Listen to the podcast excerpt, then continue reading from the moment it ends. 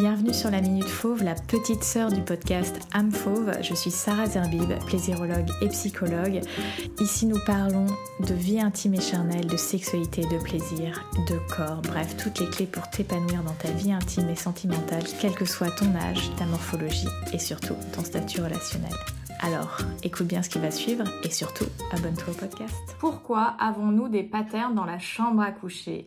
Hier soir, j'étais avec des amis au resto et un de mes meilleurs amis me dit, euh, enfin nous dit, est-ce que euh, vous avez constaté que euh, lorsqu'on est avec quelqu'un, qu'on fait l'amour plusieurs fois, sur plusieurs semaines, plusieurs mois, voire plusieurs années avec la, même personne, eh bien, on a comme un enchaînement de pratiques qui ont tendance à se répéter, c'est-à-dire qu'on va commencer généralement par la même chose, ça va s'enchaîner vers telle autre pratique, etc. Et Autant une des personnes sur la table disait euh, non, c'est c'est pas quelque chose que j'ai vécu, mais la majorité disait bah oui effectivement, euh, plus j'en viens à euh, faire l'amour avec cette personne, à coucher avec, plus on a quand même un, un enchaînement, un pattern dans notre manière de faire l'amour. Est-ce que c'est bien, pas bien? Et il y avait après cette question de est-ce que ça demande un effort mais volontaire de de euh, changer les choses et de, transformer finalement ce pattern, ou alors on se satisfait de cet enchaînement euh, de pratiques au fur et à mesure. Et euh, c'est vrai que bon moi ça me passionne ce sujet-là et effectivement majoritairement quand on est avec la même personne au niveau intime depuis quelques semaines, quelques mois, eh bien on va avoir un enchaînement de patterns euh, de pratique, un sens dans lequel on va faire l'amour finalement. C'est-à-dire que euh, peut-être que ça va à chaque fois commencer par un jeu de regard, et puis après par des baisers plus appuyés, et puis euh, peut-être qu'on se, on d'une certaine manière. Et est-ce que on va commencer toujours par des caresses ou alors de la sexualité orale? Est-ce qu'on passe tout de suite à la pénétration? Et quel type de position Est-ce qu'on commence par celle-ci Peut-être le missionnaire, après on fait de la levrette, et après peut-être que j'aime que ma partenaire euh, me chevauche? On en vient potentiellement à l'orgasme, à la jouissance tous les deux, et puis après on en vient à se câliner. Voilà la manière dont on a fait l'amour, et ça se répète.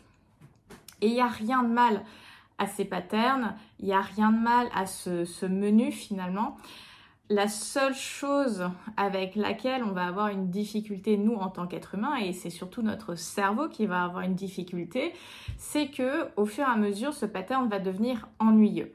C'est-à-dire que on connaît la manière dont une personne va faire l'amour.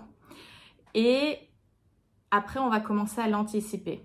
On, va savoir que peut-être quand on s'embrasse tous les deux, eh bien, à tel moment, l'autre va ouvrir sa bouche pour euh, euh, me présenter sa langue pour qu'on commence à avoir un baiser plus profond. Je sais que à partir du moment où mon partenaire me caresse de cette manière-là, il va s'approcher peut-être euh, de ma vulve. Et en fait, on va détecter tous ces indices qui euh, vont nous permettre d'une certaine manière d'anticiper l'étape suivante. Et l'anticipation, alors à la fois, elle peut être très excitante quand c'est un début de relation où on se découvre et on ne sait pas ce qui va se passer ensuite. Mais quand ça fait des dizaines et des dizaines et des dizaines de fois qu'on couche avec la même personne, bah là, cette anticipation vers quelque chose de similaire va être source d'ennui, parfois de frustration, d'agacement, et finalement, ça va être un retrait du plaisir le plaisir ne sera plus aussi important qu'il était alors que euh, peut-être la première fois ou les deux, trois premières fois que notre partenaire a fait ce move, cette technique, on était mais waouh et euh, justement, la personne qui disait non, moi je l'ai pas connu, ces, ces patterns répétitifs dans le faire l'amour. Et en fait, après, cette personne a ajouté, bah en fait, c'est mon partenaire qui faisait les efforts de changer régulièrement. Euh, nos pratiques, euh, euh, le contexte, etc.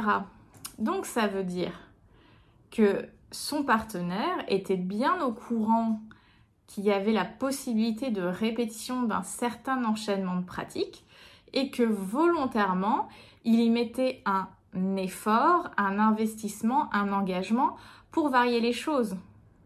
Et ça, ça demande effectivement un engagement personnel. Et là, dans ce partage d'expérience de cette, euh, cette amie, eh bien, c'était son partenaire qui était à l'initiative de ça. Et elle, elle se retrouvait plus dans le côté, euh, bah, je reçois euh, l'engagement, l'investissement, l'effort que mon partenaire fait pour varier notre intimité.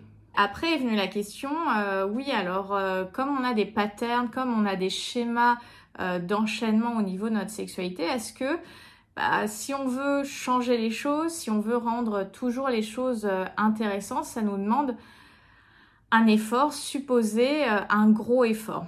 Et en fait, c'est là où vient souvent ce concept de bah faut pimenter sa sexualité. Et autant ça peut être super intéressant de voilà de varier, d'introduire des jouets, d'introduire de, des fantasmes, d'introduire des nouveaux lieux, etc. En misant que sur des supports extérieurs, eh bien, au fur et à mesure, tu vas t'ennuyer de ces supports extérieurs parce que tu auras pris euh, le parti de répéter des nouvelles choses. Donc ces nouvelles choses qui vont être répétées ne seront plus nouvelles à partir d'un moment donné. Et ça peut nous amener dans un mécanisme où on va avoir le besoin d'aller crescendo c'est-à-dire aller toujours plus loin dans l'exploration, aller toujours euh, à la recherche de sensations plus fortes, etc.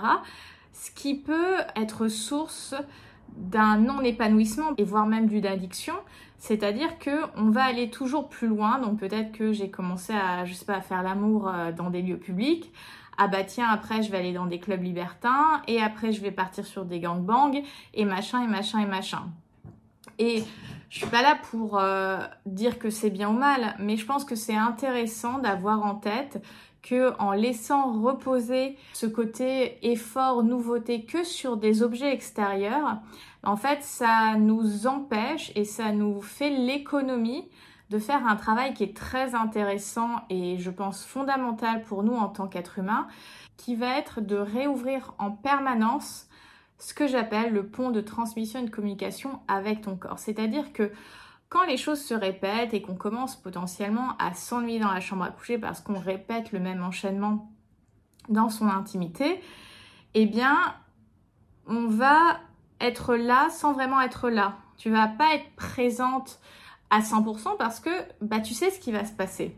Donc tu opères un retrait d'attention, donc moins d'attention, moins de vigilance, moins d'action, moins de plaisir, moins de tout finalement. Et c'est justement dans ces moments-là où notre pensée va aller vagabonder. On va penser à toutes les autres choses qu'on a à faire à ce mail, ce cadeau que j'ai pas fait, tiens au linge qui m'attend, etc. Parce que en fait, comme on va être moins focus sur ce qu'on est en train de faire parce qu'on connaît le schéma, eh bien notre cerveau va récupérer cette énergie pour la mettre sur euh, bah, les choses qu'on a à faire, les problèmes à gérer, etc. Donc en fait, le, moment de la sexualité n'est plus vraiment une rencontre charnelle avec l'autre, mais on fait quelque chose tous les deux où on sait que ça marche parce qu'on a vu en, en, répétant X, Y, Z que ça nous amenait globalement à l'orgasme. Donc on se met un peu en mode pilote automatique et on n'est pas à 100% à ce qu'on fait. Et c'est justement ce travail qui est intéressant. Et bien sûr, on peut introduire de la nouveauté, on peut introduire des fantasmes, on peut introduire euh, euh, voilà, des, accessoires, etc. C'est toujours super intéressant. Mais je pense qu'il y a un travail complémentaire à faire individuellement, et c'est quelque chose d'ailleurs euh, sur lequel j'accompagne dans l'école du plaisir, qui est de euh, travailler en permanence ce pont de communication et transmission avec son corps. C'est-à-dire que, par exemple, une des phrases que je propose à mes clientes dans ces moments où tu, sens que tu es un peu en, en, mode pilote automatique et que tu n'es plus vraiment présente, c'est de te poser la question, qu'est-ce que je ressens en ce moment?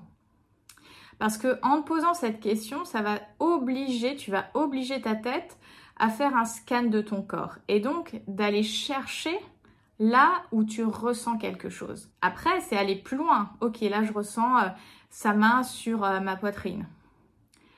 Quelle est euh, la texture de ses doigts sur ma peau? Est-ce que la main sur ma poitrine, c'est d'une pression plutôt légère ou plus intense? Est-ce que j'ai envie qu'il me touche d'une certaine manière? Et donc de reprendre une position active dans la rencontre en communiquant cet élément. Qu'est-ce que moi j'ai aussi envie de faire avec mon partenaire dans ce moment-là? Est-ce que j'ai envie de l'embrasser? Est-ce que j'ai envie de sentir, euh, je sais pas, son téton sur mes lèvres? Et en fait, de toujours, toujours se ramener à l'expérience charnelle, physique, corporelle que tu as envie de ressentir dans le moment présent. Et ça, c'est une gymnastique qui est très contre-intuitive parce que notre cerveau, il veut fonctionner à l'économie. On est câblé comme ça. Et en même temps, quand on fonctionne à l'économie, ce même cerveau nous dit Ouais, mais je m'ennuie un peu. Donc en fait, il est tout le temps dans la contradiction, on est des paradoxes ambulants, et c'est en ayant conscience de ce fonctionnement paradoxal que on peut enrichir notre intimité, pas juste en ajoutant des accessoires et en se reposant que sur des éléments extérieurs, mais aussi en jouant avec les mécanismes inhérents euh, de notre fonctionnement neurologique.